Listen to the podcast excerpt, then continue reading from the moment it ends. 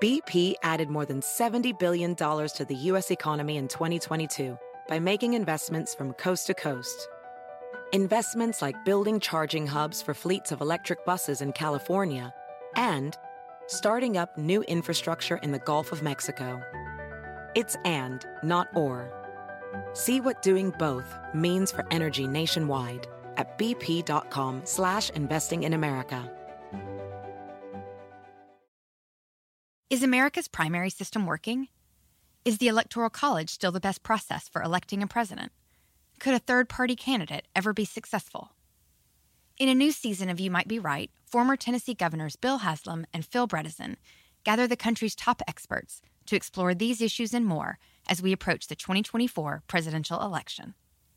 Listen to You Might Be Right, a new podcast from the Baker School at the University of Tennessee, available now wherever you get your podcasts. Con nosotros el show de Fernando Espuelas, conducido por nuestro experto en política, Fernando Espuelas, aquí en KTNQ 1020 AM.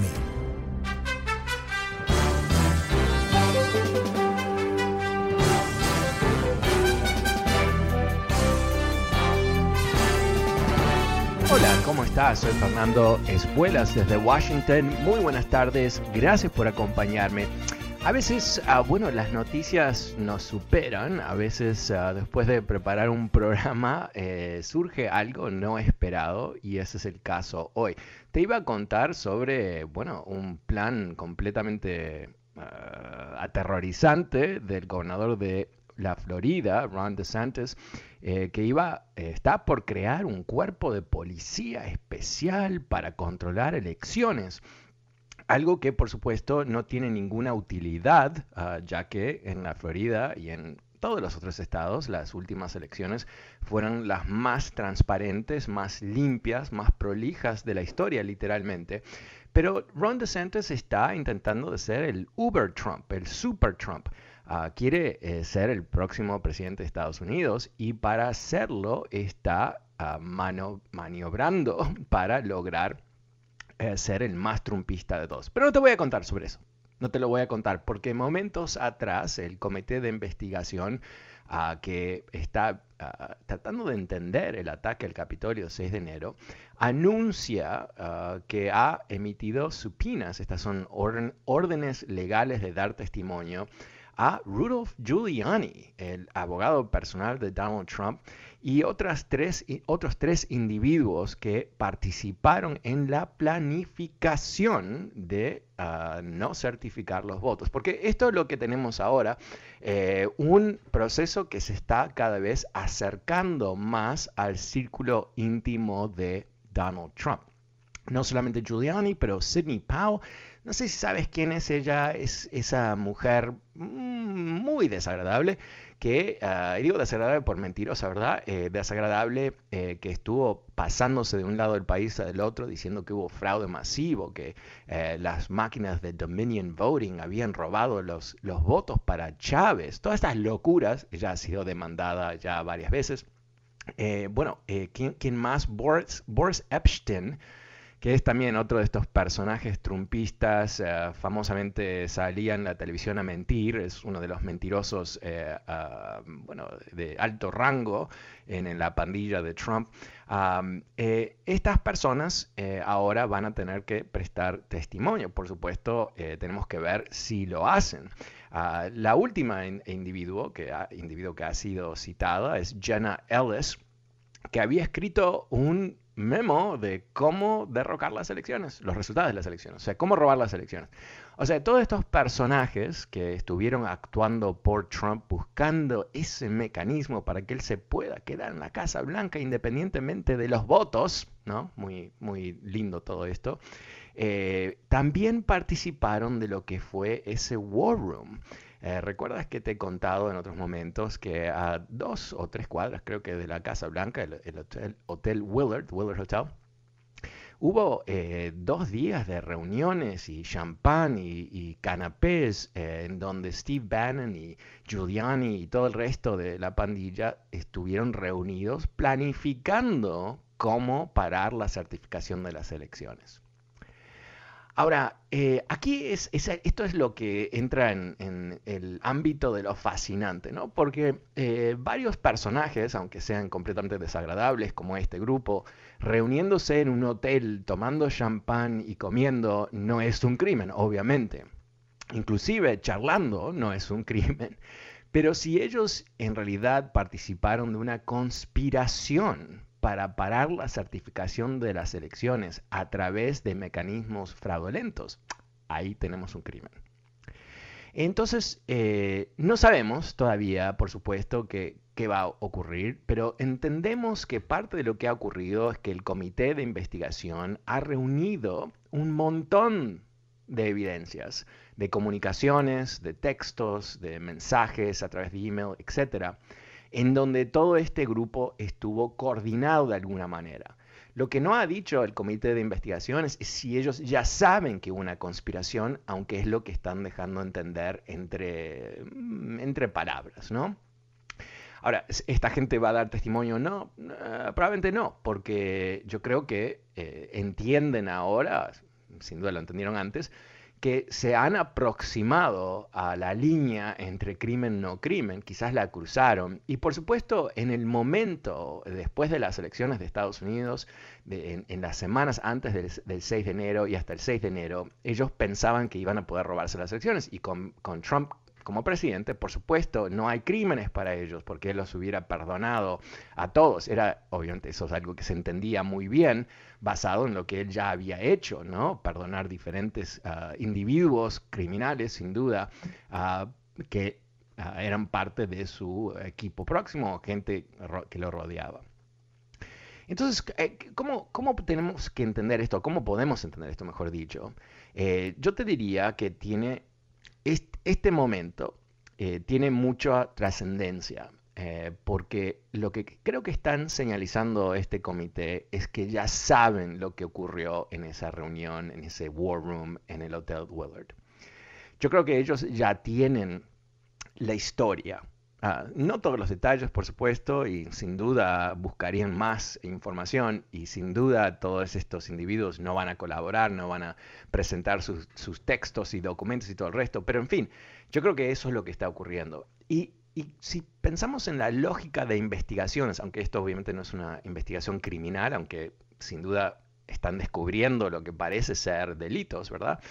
Es que empiezan con la gente de abajo, ¿no? Empiezan con los soldados, no empiezan con los generales y definitivamente no empiezan con el comandante en jefe, literalmente y, ah, ah, metafóricamente hablando aquí eh, en, la pandilla de Trump, obviamente quién es el comandante en jefe, Trump, sino que empiezan de abajo y tratan de crear Ah, eh, una especie de base de información y de conocimiento sólido para después subir y encontrar más información. Y, cuando ellos tienen más información, utilizan la información para recibir más información. Porque a estas alturas debe haber varias personas y, dicen, eh, el comité dice que ahora han llegado a casi 400 testigos, así, o sea, bastantes, ¿no?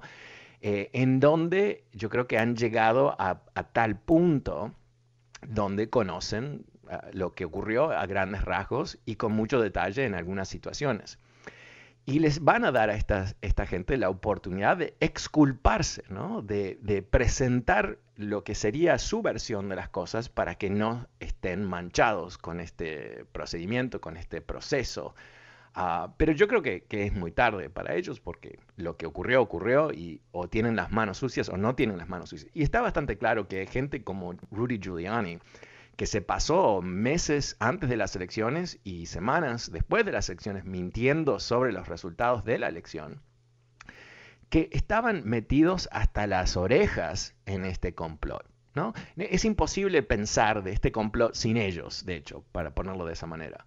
Y yo creo que a, eso estamos llegando. Estamos llegando a, si no la conclusión de esta investigación, yo creo que vamos a tener un momento de claridad y ese momento va a venir en pocas semanas cuando el comité empiece a emitir durante las noches lo que serían estos procedimientos donde van a venir estos testigos y estos testigos, no estos en particular, pero otros testigos, y nos van a contar qué es lo que ocurrió, con el objetivo de que la población, si presta atención, ah, ah, eh, pueda entender con un lujo de detalle qué es lo que ocurrió. Y quiero adelantar un poquito para que entendamos las cosas en, su propio contexto, porque es tan complejo lo que ocurrió y también es insólito, ¿verdad? Un golpe de Estado en Estados Unidos, ¿cómo puede ser? Bueno, eh, Jimmy Raskin, eh, que es un, congresista ah, de aquí, de, esta área, eh, cerca de Washington, es un experto constitucionalista, es literalmente un profesor de leyes constitucionales. Y él eh, ha detallado, o nos ha dado una especie de, marco ah, estructural para entender lo que pasó. Y él tiene la teoría de los tres círculos. ¿Cuáles son los tres círculos? No? Eh, hay un círculo que es eh, el más grande, es el círculo de la gente que, motivados por Trump y los discursos y los tweets y todo el resto, se presenta en Washington, D.C., marcha ese trágico día al Capitolio y participa en el ataque al edificio, la invasión y el desastre que llevaron a cabo adentro de el, ah, ah, del, ah, perdón, adentro del Capitolio en sí mismo. el segundo círculo, dice el congresista Raskin, eh, fueron los grupos armados como uh, uh, Oath Keepers y Proud Boys, que tenían un plan para entrar al Capitolio y llevar a cabo lo que eh, se piensa es la captura de los congresistas, en particular Nancy Pelosi y el, el vicepresidente. Eh, te, conté la semana pasada, el, el, jefe, el líder, el fundador de los Oath Keepers fue arrestado, está eh, siendo procesado por un ah, presunto delito de lo que se llama seditious conspiracy, que es un crimen mayor. Son 20 años eh, por, ah, por cargo, ¿no? Y le han tirado con todo, ¿no? Ah, o sea que eh, ese grupo y las evidencias que presentaron como parte de la acusación fueron devastadoras, tenía un plan que fracasó, gracias a Dios, pero un plan de capturar a Nancy Pelosi y Eh, invadieron el Capitolio con un proceso bastante organizado, son ex militares, tenían depósitos de armas alrededor de Washington, D.C. Para, para una guerra, básicamente, para llevar a cabo un ataque armado del, del Congreso. ¡Wow! Ese es el segundo círculo. Y el tercer círculo, dice el congresista Raskin, que creo que es bastante interesante, es Trump es Bannon, es Roger Stone, es Giuliani. Este grupo en la cúpula de este movimiento trumpista que estaba buscando parar la certificación de la elección, que estaba buscando maniobras cuasi ilegales, semi ilegales, para llevar a cabo ese asalto constitucional. ¿Cómo se cruzan estas tres cosas? Es lo que yo por lo menos todavía no, no entiendo, ¿no? Eh, una teoría es que Trump quería que crear un gran alboroto en el Congreso para darle un espacio a los congresistas, que eran sus aliados, eh, para parar el proceso de certificación y en parar ese proceso de certificación causar una especie de estallo social en donde Trump podía intervenir con Fuerza Armada, declarar ah, ley marcial. Eso es una de las teorías. Entonces, ese primer círculo alrededor de Trump, el más íntimo, es el, el más crucial. Por supuesto, en nosotros dos círculos pensemos lo que ha ocurrido, ¿no? Eh, más de 700 personas han sido procesadas, la vasta mayoría por crímenes menores, como entrar en un edificio prohibido, manifestarse en un lugar ah, no ah, apto, etcétera, etcétera, etcétera. Cosas que en algunos casos los, los ha mandado a la cárcel dos semanas, seis meses, a veces no mandarlos a la cárcel, pero... y después llegamos a otro grupo, ¿verdad? Los más violentos, los que hicieron más líos dentro del Congreso. Esa gente ha sido acusada, en algunos casos ha sido mandada a la cárcel por cinco o seis años. Y ahora la semana pasada tuvimos el segundo círculo, los grupos armados que vinieron con la intención de intervenir, de parar el conteo de los votos esa gente se está procesando con este crimen seditious conspiracy. ¿Cuál será eh, la, culpabilidad o, la exposición criminal de ese primer círculo? Yo creo que es eh, eh, potencialmente bastante grave. Ahora también es mucho más difícil de comprobar, porque toda esta gente son parte de una conspiración. O sea, mientras que nadie hable, ¿no? Va a ser muy difícil entender quién participó y quién ah, no participó. ¿Cuáles, cuáles fueron los ah, acuerdos a, a los cuales llegaron para crear esa conspiración y todo el resto. Y por supuesto, lo que sin duda a ti te importa más que nada, eh, ¿cuál es la posición eh, de Donald Trump en todo esto? ¿Cómo, ¿Cómo verlo a él? ¿no? Y aquí lo que creo que eh, lo, lo, va a ayudar muchísimo, no sé si lo va a salvar, es que él no usa email. Entonces no va a haber un record escrito de lo que él quería. No va a ser tan, tan fácil comprobar, más allá de que es un loco, de que él tenía la intención de llevar a cabo este crimen. Ahora, quizás, eh, bueno, no quizás, definitivamente no sabemos lo que no sabemos, ¿no? O sea, no, no, no entendemos, por ejemplo, eh, qué en su entorno, quién mandaba textos diciendo Trump me dijo esto, Trump me dijo lo otro, hay que hacer esto, hay que hacer lo otro, que en sí mismo eso sería parte de lo que una, una especie de, de, uh, de depósito, si tú quieres, de evidencias. Eso no lo sabemos. Pero ahí estamos, ¿no? Para aquellos que me han llamado con mucha frustración, ¿por qué no lo han llevado a la cárcel? Bueno, no sé si está más cerca la cárcel hoy, pero definitivamente estamos más cerca de entender qué es lo que ocurrió y si hay uh, algún tipo de eh, exposición criminal para esta gente, yo creo que se van a encontrar con ese futuro. Bueno, ¿cómo lo ves tú? El número es 844-410-1020. Llámame si quieres opinar. Eh, empezamos la tarde con Antonio. Hola Antonio, ¿cómo te va? Buenas tardes. Buenas tardes, Fernando. ¿Cómo está usted? Bien, gracias. ¿Y tú?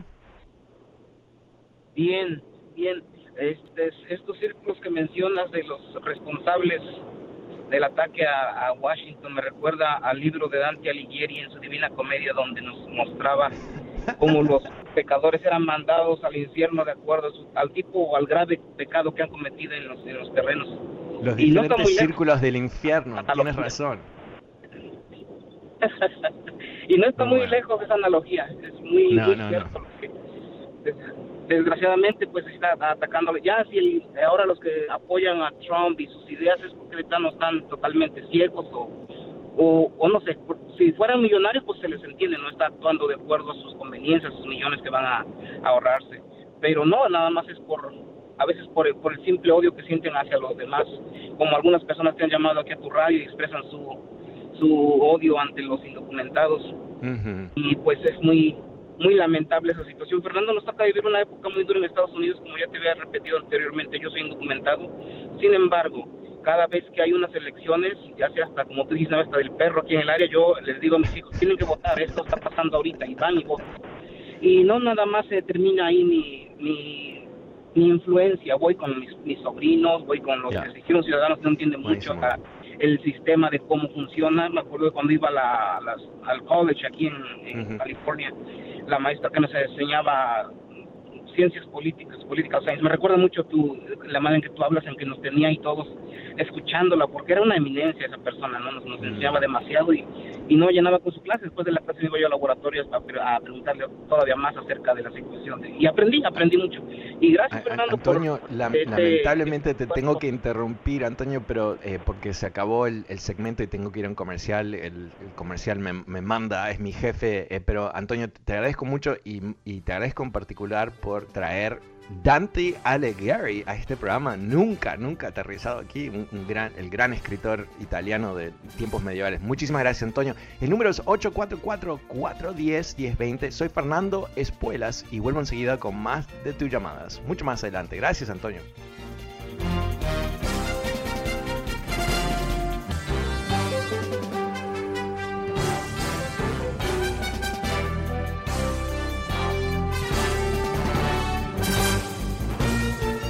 Estás? Soy Fernando Espuelas desde Washington. Muy buenas tardes. Gracias por acompañarme. Te estaba contando sobre la citación de subpoena de Rudy Giuliani y tres otros miembros del equipo más próximo a Donald Trump, uh, el nuevo paso del el Comité de Investigación sobre el ataque de, enero. Eh, del 6 de enero uh, sobre el Capitolio, pero eh, mientras que estábamos al aire, eh, salió en CNN la noticia exclusiva que Eric Trump, uno de los hijos de Donald Trump, y Kimberly Guilfoyle, uh, que es la novia de Donald Jr., han sido uh, también citados sus comunicaciones por parte del comité. O sea, lo que entendemos es que están tratando de acercarse lo más posible, la investigación, a eh, el equipo en el entorno de Donald Trump. Yo creo que con el, el objetivo, obviamente, ¿no? de, de entender qué eh, participación tuvieron estas personas en el ataque, en su planificación, el intento de no certificar los votos, en fin, toda esta trama. Uh, lo que creo que, que, que, podemos entender de todo esto es que finalmente se están acercando a Donald Trump. O sea, ya han subido uh, los diferentes escalones ¿no? de, diferentes eh, grupos de personas, individuos que estaban involucrados, quizás en forma muy uh, eh, lejos ¿no? de, la planificación, pero ahora se están acercando al, al, al, al, cerebro central, si se puede poner de esa manera, de lo que fue el ataque. Um, bueno, ¿cómo lo ves tú? El número es 844-410-1020. Pasemos con Mario. Hola Mario, ¿cómo te va? Buenas tardes, ¿cómo lo ves? Uh, gusto saludarte de nuevo. Gracias. Uh, mira, solo quería compartir una, un documental que vi anoche, se llama Rigged, The Voter Suppression Playbook. Está, este, lo están exhibiendo en Amazon Prime. Solo Ajá. quería este, compartirlo con la, el resto de tu audiencia para que pueda ver. Y ahí data exactamente y explica exactamente todos los uh, pasos que han estado llevando a cabo para para hacer más difícil que los votantes uh, latinos y de color puedan uh -huh. salir a votar. -huh. eso es todo. Y otra cosa acerca de, sí. de nuestro movimiento de latinos democracy, me gustaría que pudiéramos formar una coalición con otras otras organizaciones de quizá de, de gente de color afro, yeah. afroamericanos para que haya más fuerza en esto es una, es una sugerencia y quisiera, me parece muy buena. Quisiera que la pudiéramos explorar de alguna manera. Mira, me parece... Bueno, no, no, eh, te, te, comento, eh, Mario, que estoy totalmente de acuerdo. Eh, yo creo que lo importante es, eh, y para aquellos que no están en tema, hemos lanzado una campaña a través de Twitter, que el hashtag es Latinos for Democracy. es un esfuerzo a través de este año de empezar a, a, conectarnos con la mitad de, de, los votantes latinos que no votan, literalmente, a tratar de crear conciencia política este año para que salgan masivamente a votar uh, y ojalá proteger la República de lo que es este incipiente uh, golpismo ¿no? de, los, de los trumpistas. Ahora, eh, Mario, yo creo que el tema es timing, ¿no? Es, es cómo, ¿cuándo hacemos eso? ¿Cuándo hablamos con otros grupos?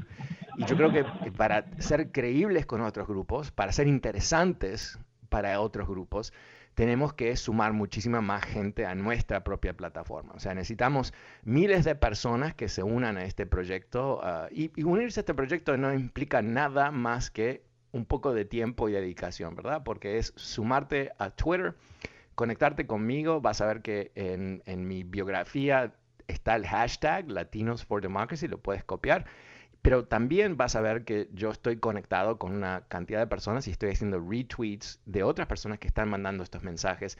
Eso tiene que expandirse masivamente para después nosotros poder decirle al grupo este o el grupo del otro grupo, ok, sumemos fuerzas, porque yo creo que eso es fundamental. Poder sumar fuerzas es lo importantísimo porque esto no tiene nada que ver Aquí no hay egoísmo, esto no tiene nada que ver con, con uh, prestigio personal ni por estilo. Esto tiene que ver con asegurarnos que uh, el, la noche del 3 de noviembre, o sea, en la noche de la elección, creo que es el 3 de noviembre, em, eh, estemos felices, ¿no? Que primero eh, nos esforzamos completamente, pusimos todo eh, nuestro esfuerzo para lograrlo y que lo logramos, que los demócratas pudieron mantener sus mayorías en el Congreso y de esa manera no entrar en un declive total. Los republicanos ya han anunciado lo que van a hacer, o sea, va a ser una orgía Ah, de, ruido, de líos, ataques, eh, quieren bloquear todo lo que quiera hacer Biden, quieren que él fracase, quieren hacer un impeachment. Esto es lo que han dicho ellos, ¿eh? no, no, es lo que yo pienso que van a hacer, es lo que han dicho. O sea, ellos quieren crear a través, después de estas elecciones, máximo caos para que cuando vengan las próximas elecciones del 2024, que parece que es 40.000 años en el futuro, pero en realidad la elección para el 2024 empieza el día después de las elecciones de este año. Literalmente es cómo funciona. O sea, el día siguiente se van a empezar a acomodar las, cosas para la próxima lucha, imagínate. Entonces nosotros tenemos estos meses antes de las elecciones para organizarnos, para sumar fuerza, para entender cómo hacer esto. Eh, hoy por hoy hay dos o tres, no me incluyo yo, pero dos o tres personas que están mandando mensajes, mucho más que están haciendo el tweet y retweet, ¿no? Eso es bueno. Pero necesitamos más gente que se sume a crear estos mensajes. No pueden ser dos o tres individuos, tienen que ser muchos más. Entonces te, pido, eh, Antonio, tú ya eres parte de esto y tienes muy buenas ideas, pero necesitamos más personas que se sumen. Uh, conéctate conmigo a través de Twitter, vas a ver ahí el hashtag, vas, puedes seguir el hashtag en Twitter y si no sabes cómo hacer esto, es muy, muy simple. ¿eh? Y, pídele a tu, primo, tu amigo, tu, tu mami, tu papi, tu, tu, hijo, quien sea que te ayude, porque es fundamental. Y una vez que tú te sumes a este esfuerzo, te vas a dar cuenta que es muy grato, ¿no? Porque estás conectándote con gente y realmente vamos a tener voz, pero solamente si ampliamos la participación. Muchísimas gracias, Mario. Em, em, me encantó tu sugerencia. Definitivamente la tenemos que llevar a cabo. El número es 844-410-1020. Pasemos con Orlando. Hola, Orlando. ¿Cómo te va? Buenas tardes. ¿Cómo lo ves tú? Sí, buenas tardes, eh, Fernando. Gracias por tomar mi, llamada. Este, um, no sé si es The Trump Show o The Donald Trump Show. No sé cómo se llama. este, pero sí sé que pues es de lo que principalmente se habla aquí. Mm. Este, pero eh, yo creo no que hay, hay muchas cosas este más que hablar, ¿no? Eh, con la economía, con lo que está pasando, este, a dónde está el país ahorita. Eh, yo siento que ahorita esto de, de, lo del 6 de enero básicamente son, son patadas de ahogado ya. no hay ya este creo que ya, ya, ya salió un acuerdo, no se pudo comprobar nada. ¿Quién es, quién es el ahogado en tu metáfora? ¿Quién, es el ahogado ahí? ¿Patado de ahogado de quién? Todos los, todos los que hablan del, del, de lo del 6 de enero constantemente una y otra vez todos los, todos los medios. Que no entiendo, no entiendo tu uso de esa frase. ¿Ahogado en qué sentido? Hay una investigación, la investigación está recibiendo tremenda información, esa información poco a poco se está filtrando, estamos entendiendo que hubo un complot, un intento de eh, eh, destruir la constitución. Eh, ¿Cuál es tu crítica? Bueno, básicamente la, la frase patada de ahogado es cuando, como ya no hay nada más que decir, como ahorita pues la administración actual ha destruido la economía, eh, no se diga lo que pasó en Afganistán. Okay, mira, hay dos cosas, ¿no? Dos cosas. bueno, pero Orlando, ok, pero Orlando, eh, para, Orlando, dos cosas, ¿verdad? Una cosa es que no, te, que no te guste la gestión de Biden, perfecto. Otra cosa es decir que porque no te gusta la gestión de Biden, no podemos hablar sobre lo que es una amenaza mortal a la Constitución. ¿no? Eh, no, son, las dos cosas no, no se excluyen, ¿verdad? Son dos cosas que realmente son diferentes. Una es, bueno, podemos mejorar la gestión del gobierno, por supuesto. Eh, ¿Le va bien o mal a Biden? Bueno, depende cómo lo ves, ¿no? Y depende de tu punto de vista. ¿Hubo un intento de un golpe de Estado? Sí. ¿Quién eh, se piensa que llevó a cabo ese golpe de Estado? El expresidente de Estados Unidos. Y el expresidente de Estados Unidos está escondido, se escapó, está eh, callado, se ha retirado de la política. No, está planificando presentarse a las elecciones. Entonces, decir que de alguna manera no podemos hablar de esto, no debemos hablar de esto, que no es algo relevante, me parece que estás eh, en un mundo fantasioso, yo creo, Orlando.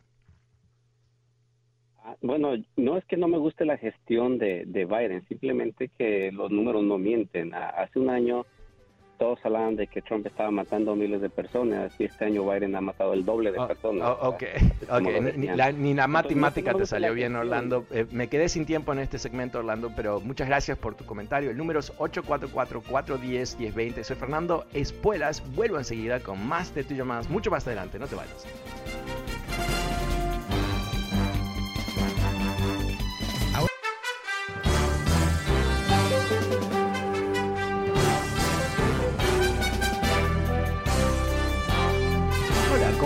Soy Fernando Espuelas desde Washington. Muy buenas tardes. Gracias por acompañarme. Eh, te estoy contando sobre, bueno, dos noticias que surgieron al último momento. Ah, la citación, supina de Rudy Giuliani y otros miembros de la cúpula más cercana de Donald Trump por el comité de investigación. Y lo que surgió literalmente minutos atrás, eh, un ah, reporte de CNN diciendo que el hijo, Eric Trump, y la novia del otro hijo, uh, Kimberly Guilfoyle, eh, también sus comunicaciones han sido citadas por este comité, algo que nos da una indicación eh, de que se están aproximando a Donald Trump, o sea que ahora tienen suficiente información eh, para poder avanzar con la gente más próxima, más cercana a Donald Trump. Y algo que es importante entenderlo de cómo, entender de cómo funciona una investigación así usualmente no citan a alguien para recibir, a estos últimos momentos digo, ¿no? Para recibir información. Que suena medio raro lo que te estoy diciendo. Y, esto lo asumo yo, no es que me lo han dicho, sino que es, es como funciona usualmente. Lo que ha pasado básicamente es que dicen haber entrevistado casi 400 personas.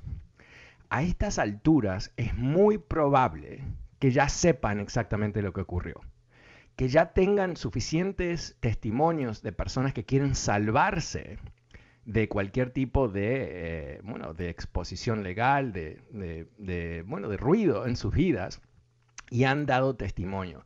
Porque me imagino que hubo unos cuantos que se dieron cuenta que sin querer tuvieron, ah, bueno, tuvieron ah, cierta exposición a lo que fue el complot y ahora están tratando de salvarse dando información, algo que les va a ayudar para no ser procesados.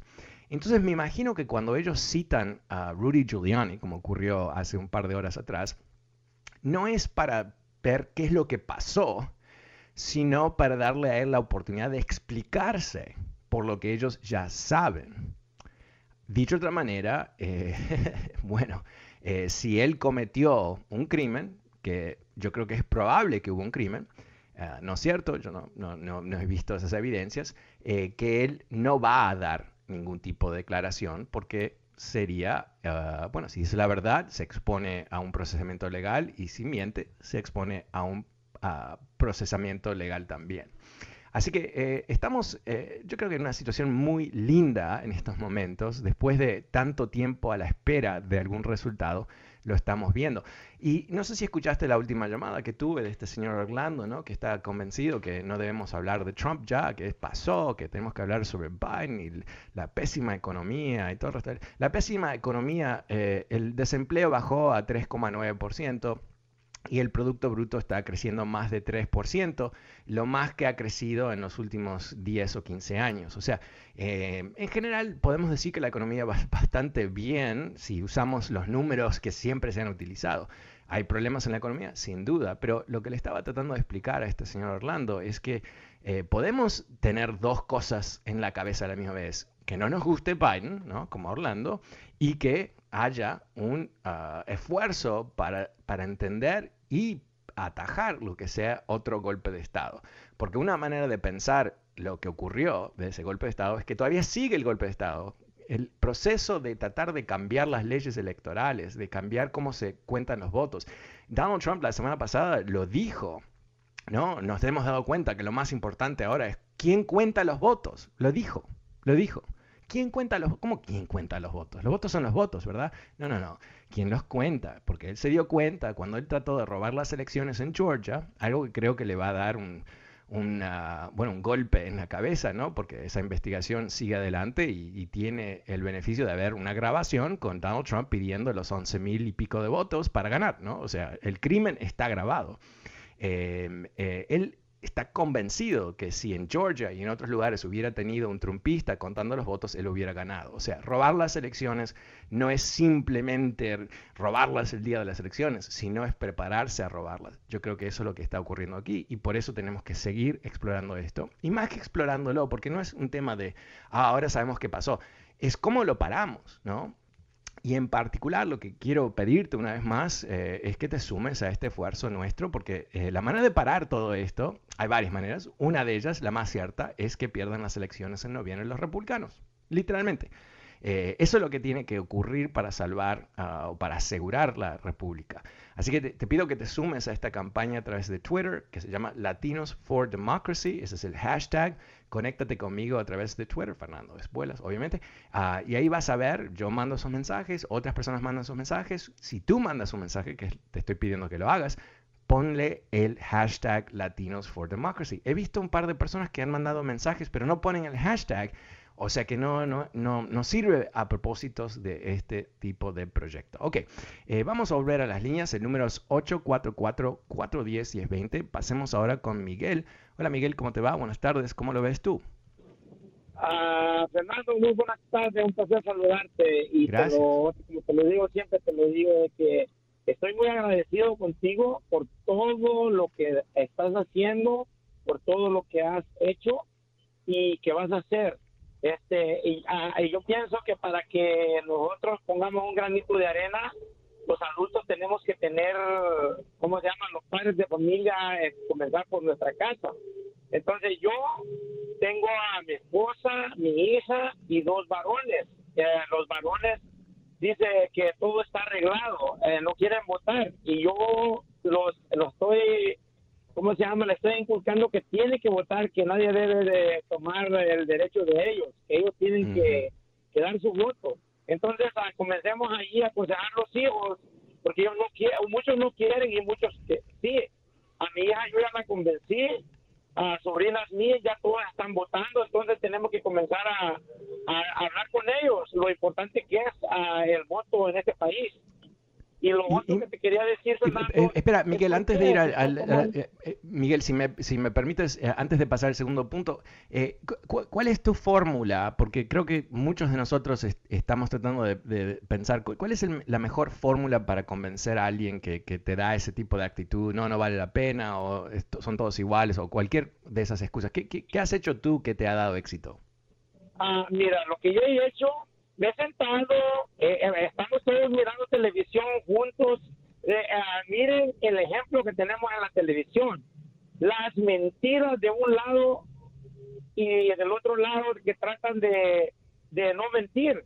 Entonces, les digo yo, ustedes quieren que ellos, lo que están diciendo, las mentiras, ellos los ganen a nosotros, que tenemos la verdad, porque la mera verdad... Uh, todo lo, yo ahorita todo lo que viene del, del partido republicano, yo todo lo miro como negativo, pura mentira, Fernando. Y la mera verdad, este, hay que sentarse con los muchachos, explicarles lo que perdemos.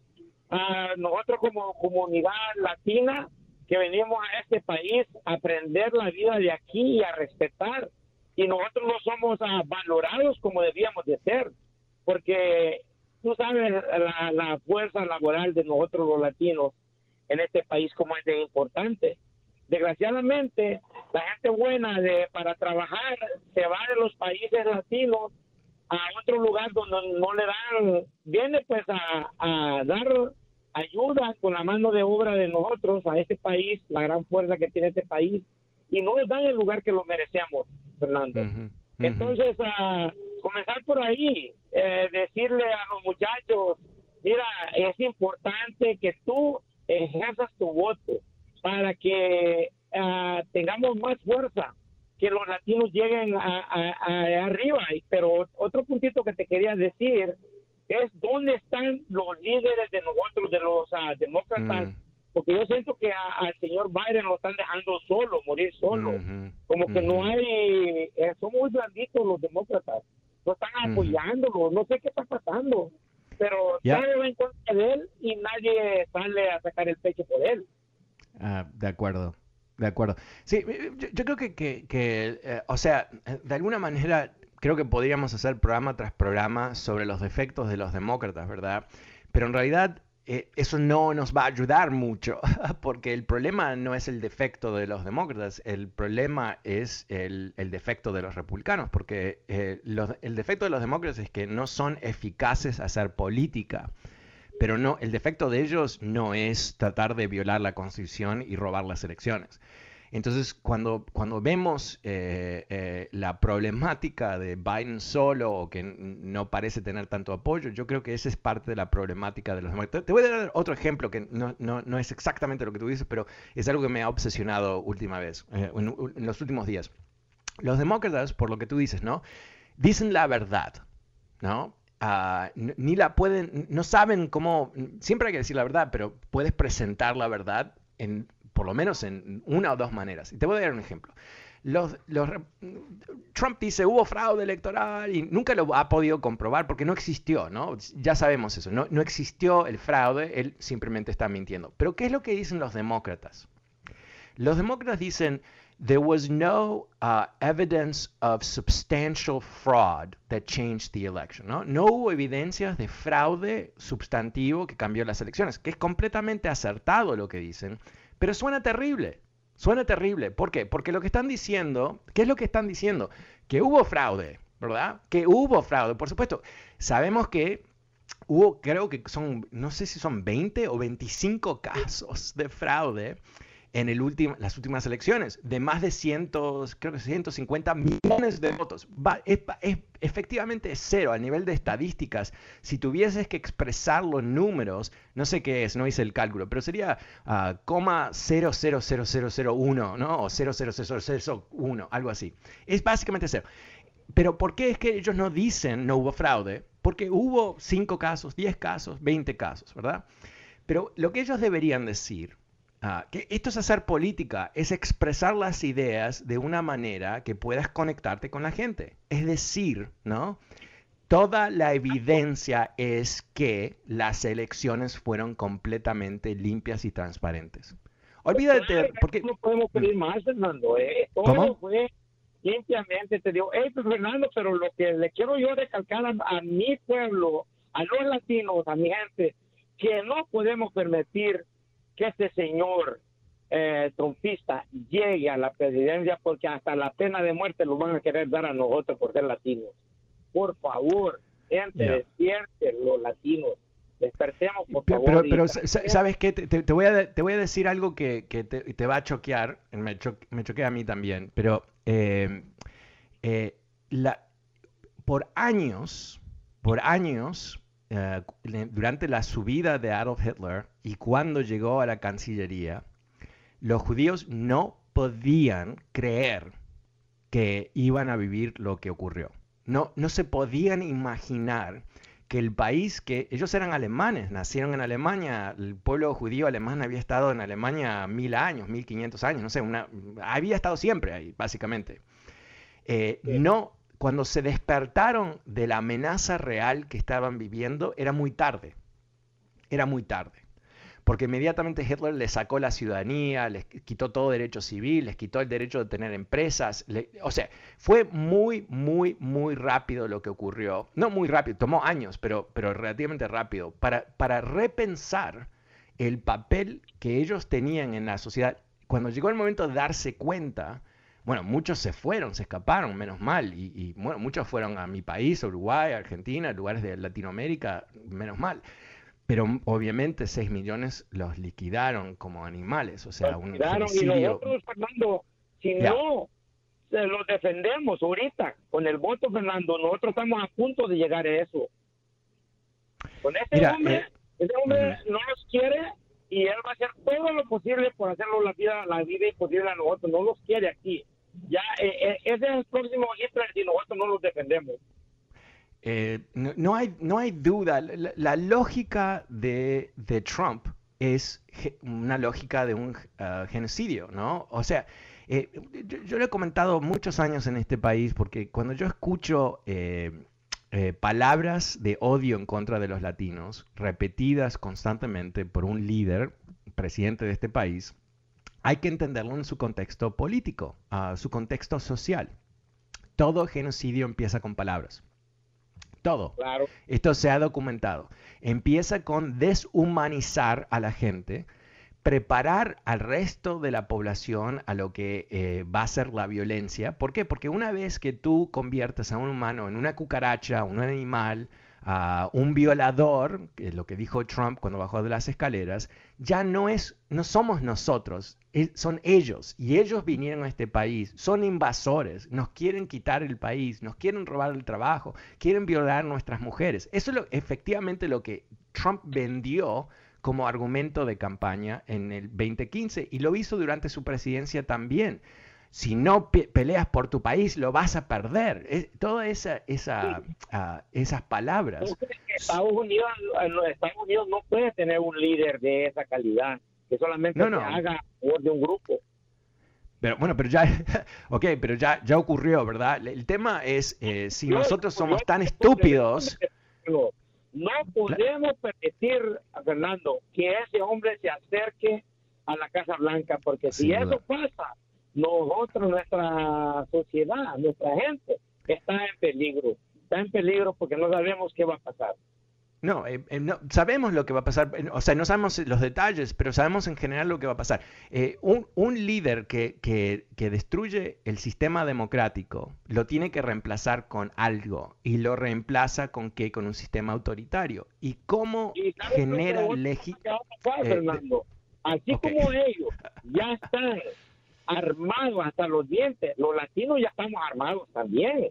O sea, eh, eh, tú no vas a permitir que te vengan a matar tu familia a la casa. Y no, pero, pero no, no, no, hablemos. Ok, eh, para aclarar aquí, yo bajo ninguna circunstancia estoy hablando de armarse ni nada por el estilo. Estoy hablando de utilizar nuestro poder como ciudadanos para lograr pararlo electoralmente, antes que sea demasiado tarde. Estas son las últimas elecciones donde lo podemos lograr. Si los republicanos terminan sin ganar este año, Trump, su carrera termina, la amenaza termina. Eso es lo que necesitamos. Conéctate conmigo a través de Twitter para sumarte a esta campaña. Soy Fernando Espuelas. Muchísimas gracias a todos los que participaron. Hasta mañana. Chao. Across America, BP supports more than 275,000 jobs to keep energy flowing. Jobs like updating turbines at one of our Indiana wind farms and producing more oil and gas with fewer operational emissions in the Gulf of Mexico. It's and, not or. See what doing both means for energy nationwide at bp.com slash investing in America.